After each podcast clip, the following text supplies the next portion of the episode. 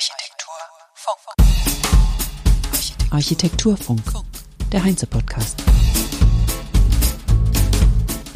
Guten Abend und herzlich willkommen zum Architekturfunk, dem Heinze-Podcast, der die dritte Heinze-Architektur virtuell unter dem Titel Perspektiven für das Bauen von morgen begleitet. Heute ist Montag und dies ist die Zusammenfassung des sechsten Tages, der unter dem Thema Architektur für Menschen lief. Wobei das heimliche Thema des Tages war meines Erachtens ja Teamarbeit.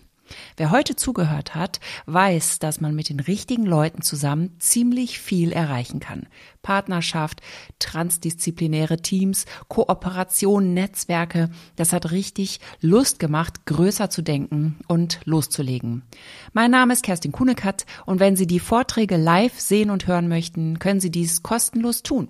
Das Programm finden Sie unter event.heinze.de slash virtuelle Tour. Heute Morgen also der Start in die zweite Woche mit dem Live-Vortrag 50 Jahre Krankenhausbau in Deutschland. Eine Retrospektive mit Ausblick von Wörner Traxler Richter. Das seit genau 50 Jahren bestehende Architekturbüro Wörner Traxler Richter arbeitet an vier Standorten. In Frankfurt am Main, Dresden, München und Basel. Es wird von insgesamt acht Partnern geleitet. Es ist spezialisiert auf Gesundheitsbauten, die früher noch Krankenhäuser hießen, wenngleich es ihnen vor 20 Jahren, ich zitiere, gelungen ist, aus dem engen Kreis des Gesundheitsbaus auszubrechen. Das Projektportfolio reicht seither neben dem Gesundheitsbau vom Forschungsbau über Wohn- und Schulbau bis hin zum Museumsbau. Die Geschichte der Kranken-Gesundheitshäuser der letzten 50 Jahre aus Sicht von Petra Wörner und Martin Richter, beide Partner des Büros, hier kurz zusammengefasst. Typischerweise wurden beim Krankenhausbau in den 1970er Jahren die Häuser durch viele kleine Bauteile recht konzeptlos baulich ergänzt. Alles, was man brauchte, setzte man einfach irgendwie dran. Überall wurde mit wenig Geld viel getan. Das Initialprojekt für die Gründung des Büros in den 70er Jahren war das Krupp Krankenhaus in Essen, das innerhalb des Krankenhausbaus eine Zeitenwende markiert.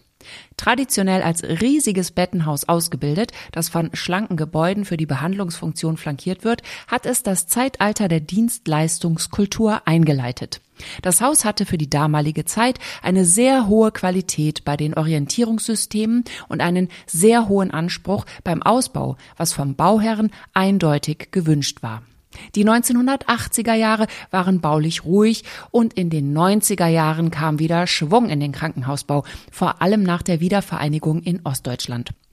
Vorhandene Gebäude hat man infrastrukturell weiterentwickelt, in Anführungsstrichen, was bis dato auch noch bedeutete, irgendwie einfach anzubauen. Das erste Projekt, bei dem es anders lief, war Mitte der 90er Jahre in Meißen.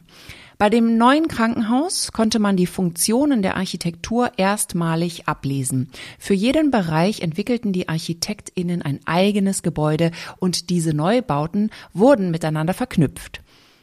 Dass Kliniken in der Peripherie gebaut wurden, war von Vorteil, denn dort gab es genug Platz für Anbauten. Es kamen nicht medizinische Funktionen dazu, die den Ort als solches auch für Nichtpatienten attraktiv machten. Cafés und Restaurants zum Beispiel. Auch spielte die architektonische Gestaltung jetzt eine größere Rolle. Die horizontale Organisation des Krankenhauses war neu. Die Diagnostik und Behandlung, also ein rein und wieder raus aus dem Haus, wurde der Pflegestation vorgesetzt. Beziehungsweise die Pflegestation war nachgeordnet und konnte sehr schön in die Landschaft eingebettet werden. Denn das war schon klar, der Bezug zur Natur erholt den Menschen, was vor allem bei einem längeren Aufenthalt wichtig ist. In Gotha überzeugten Wörner Traxler Richter in einem Wettbewerb Ende der 90er Jahre mit einem öffentlichen Raum im Gebäudeinneren des Krankenhausneubaus. Ein großformatiger, überdachter grüner Platz in Mitte des Grundrisses in Form eines Doppelkreuzes. Also der Grundriss hatte die Form eines Doppelkreuzes und in der Mitte war der grüne Platz. Eine Differenzierung der einzelnen Teile und ablesbare Funktionen findet man hier nicht mehr. Ab der 20-Nuller Jahre hat sich die Finanzierung im Krankenhauswesen geändert. Die Fallpauschale wird eingeführt. Das heißt, Patienten werden nicht mehr nach Länge des Aufenthalts abgerechnet, sondern nach Fall. Auch architektonisch wirkt sich das aus. Die Planer müssen über die Durchwegung intensiv nachdenken. Wo kann Zeit gespart werden? Wie kann ich den Patienten auf ganz kurzen Wegen durch seine Behandlungsräume führen, damit er am Ende in seinem Zimmer ankommt und sich wohlfühlt? Ein schöner Ausdruck ist hier gefallen. Patientenkarriere erfolgt auf kurzem Wege. Ein weiterer Meilenstein für das Büro ist das Universitätsklinikum Leipzig, wo Lehre und Forschung mit der medizinischen Funktion zusammenkommen in einem Baukörper. Das Tor zur Planung von Unikliniken war damit geöffnet für die Architekten.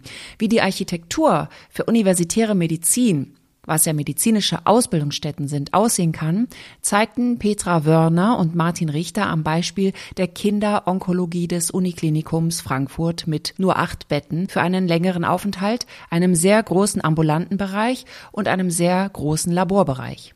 Kinder, die zwei Monate dort sein müssen, sind eingebettet in den medizinischen Kreislauf, was sich als sehr erfolgreich erweist. Forschung und medizinische Behandlung werden zusammen in einem Komplex organisiert.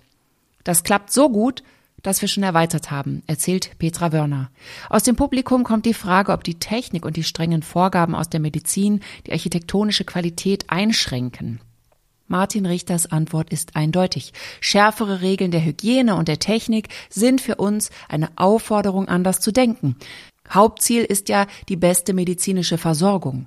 Wenn die Technik sich ändert, müssen wir Lösungen finden. Und das tun wir gerne. So, der Architekt.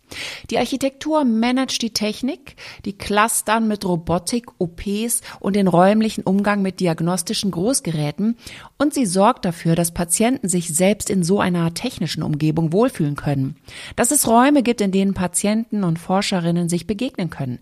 Das Licht, die Oberflächenbeschaffenheit, die Farbe, all das beeinflusst den Menschen, egal ob er gesund oder krank ist. Heute gilt außerdem, den MitarbeiterInnen muss es gut gehen und die Grundrisse müssen flexibel sein. Und wie sieht's in der Zukunft aus? Die 2020er haben erst begonnen, doch es zeichnet sich schon ab, dass wir wieder zu Großstrukturen im Krankenhausbau zurückkehren. Und zwar aus wirtschaftlichen Gründen. Die Architekten wollen durch Haus-im-Haus-Strukturen den Maßstab so weit herunterbrechen, dass für den Menschen eine Wohlfühlatmosphäre bestehen bleibt. Im Vordergrund jedenfalls werden eine größtmögliche Effektivität und größtmögliche Heilungsoptionen stehen. Ja, da kann ich nur sagen, alle mal weghören. Nein, das passt gerade gar nicht. Das machen wir gleich. Ja, gleich kommt noch ein Werbeblock. Am Mittag hörten wir einen Vortrag von Blocher Partners, genauer von Benjamin Blocher und Matthias Both, mit dem Titel Die Bedeutung von Transdisziplinarität für nachhaltiges Design. Blocher Partners besteht auch schon lange. Im Jahr 1989 gegründet von der Innenarchitektin Jutta Blocher und dem Architekten Dieter Blocher, besteht das Büro heute aus vier Standorten Stuttgart, Mannheim, Berlin und Ahmedabad in Indien, geleitet von zwölf Partnern mit 230 Mitarbeitern. Das Büro ist Mitglied bei der DGNB. Nachhaltigkeit spielt eine übergeordnete Rolle. Der Erfolg des Büros kam mit der Architektur für den Handel. Das habe ich jetzt falsch betont. Der Erfolg für das Büro kam mit der Architektur für den Handel. Und nach und nach wurden andere Geschäftsfelder erschlossen und auch andere Bautypologien gebaut. Dazu kam Interior Design, Product Design und andere. Die Arbeitsweise läuft so, dass von Anfang an ein transdisziplinäres Team zusammenarbeitet und nicht nacheinander. In Phase 0 wird die Designstrategie besprochen, die Ausrichtung, wo es hingehen soll, die Entwicklung, alles wird geklärt und abgewogen, und zwar mit allen. So kommt man von einem generellen Problem zu einem spezifischen Problem, für das man dann eine Lösung entwickelt. Testen, zurückspielen, feststellen, ein Prinzip, was aus dem Silicon Valley kommt, denn das Testing ist wichtig beim Entwickeln. Die sogenannte Product Design Testing Phase wendet die Design Strategy Abteilung hier auch an, genauso wie die Customer Journey aus dem Interior Design. Auch vielversprechend klingt die Serial Play Spezialmethode. Sie ist niedrigschwellig und erlaubt, allen mitzumachen bei der Lösungsfindung. Ohne Vorkenntnisse. Völlig Unwissende können mitmachen, werden ernst genommen und es bildet eine Gemeinschaft. Wenn man zum Beispiel allgemeingültige Fragen stellt, wie was versteht ihr unter der Aufgabe? Die Entwurfsmaßstäbe reichen vom Urban Design über Einzelbauten wie Shopping Mall, Verwaltung, Wohnen bis zum Interior Design für Hotels, Restaurants, Retail und noch kleiner zum Produktdesign. Die Unterschiedlichkeit der Projekte generiert einen unglaublichen Erfahrungsschatz und die Erfahrungen aus dem einen Projekt sind auf die anderen Projekte übertragbar. Oft zumindest. Wie soziale Nachhaltigkeit aussehen kann, zeigen die Architekten beim Projekt LEW Areal in Ulm. Aus der vorgegebenen Mischung der Nutzung und der Wohnformen haben sie ein halböffentliches und gemeinschaftliches Großprojekt erschaffen, das im Erdgeschoss mit Foyer, Veranstaltungsraum, Läden, Cafés und Restaurants für die Allgemeinheit ist, in den OGs eine Bibliothek und Gemeinschaftsgärten bzw. Terrassen aufweist und weiter oben Wohnen plus Dachterrasse. Verschiedene Wohnformen vom Mikroapartment bis zur dreigeschossigen Familienwohnung bringen noch unterschiedliche Menschen in unterschiedlichen Lebenslagen zusammen. Ich nenne noch ein weiteres Projekt, das HOS-Areal Otto Quartier Wendlingen, die Masterplanung. Auf dem Gelände einer ehemaligen Textilfabrik entsteht ein gemischt genutztes Quartier für Wohnen, Arbeiten und Erholung. Neubauten werden die historische, einmalige Industriearchitektur aus dem 19. Jahrhundert ergänzen. Ein intelligentes Verkehrskonzept und eine dezentrale Energie- und Wasserinfrastruktur machen das Quartier zum ersten Zero Energy, Zero Emission District Deutschlands. So die Architekten. Auf der Seite blocherpartners.com finden Sie mehr zu diesem Projekt Otto Quartier Wendlingen und zu allen anderen des Büros. Um Selbstständigkeit und den beherzten Sprung ins kalte Wasser ging es am Nachmittag in dem persönlichen Bericht von dem Architekten Dirk Weichseldorfer, der sich vor kurzem mit 50 Jahren von seinem sicheren Job verabschiedet hat und in ein bestehendes Bauleitungsbüro eingestiegen ist, um dieses zu ergänzen. Und zwar in das von Manuel Cedeño von Cedeño Bauplanung der lieber baut, anstatt zu planen und sich mit Leidenschaft um die hinteren Leistungsphasen kümmert also sechs bis neun. Ein bekanntes Projekt ist das neue Taz-Gebäude in Berlin von E2A Architekten. Trotzdem, also obwohl er kein Entwerfer ist, wurde er in den BDA berufen, was eine Anerkennung für die Umsetzung ist, für die Qualität seiner Arbeit. Jetzt stellen sich Dirk Weichseldorfer und Manuel Cedeño gemeinsam auf dem Markt breit auf. Warum macht sich jemand selbstständig, der eigentlich zufrieden ist? Dirk Weichseldorfer dazu. Neugier, Spaß und sich sicher sein zu wollen, nichts verpasst zu haben, wenn man mit 70 in den Spiegel schaut. Irgendwo lauere ja immer ein spannender Prozess, eine spannende Begegnung. Bloß nicht verharren. Auch wollte er als Architekt weiter tätig sein, weil er Spaß am Entwerfen hat. Und Generalisten sind derzeit gefragt. Auf die Frage, ob das nicht anstrengend sei, sagte er, ich wollte die steife Brise im Gesicht ja spüren. Bereut habe ich nichts.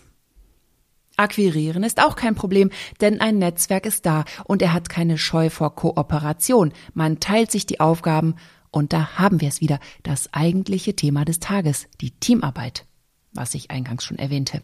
Ein letzter Tipp des frischen Selbstständigen. Man muss seinen eigenen Weg gehen, denn es lässt sich einfacher gehen, wenn der Weg passt. So Dirk Weichseldorfer. Architektur. Oh. Und jetzt kommt der Werbeblock. Architekten verbringen gut 16 Prozent ihrer Arbeitszeit mit Recherchieren und Aktualisieren von Produktdaten. Und sie sagen uns, das ist definitiv zu viel. Deshalb gibt es jetzt die Heinze Library. Diese Büro- und Projektbibliothek ermöglicht digitales Bemustern und effizientes Datenteilen im Team. Sie ist individualisierbar, herstellerunabhängig und dank Anbindung an die Heinze Product Cloud immer aktuell. Jetzt kostenlos anmelden unter heinze-library.de.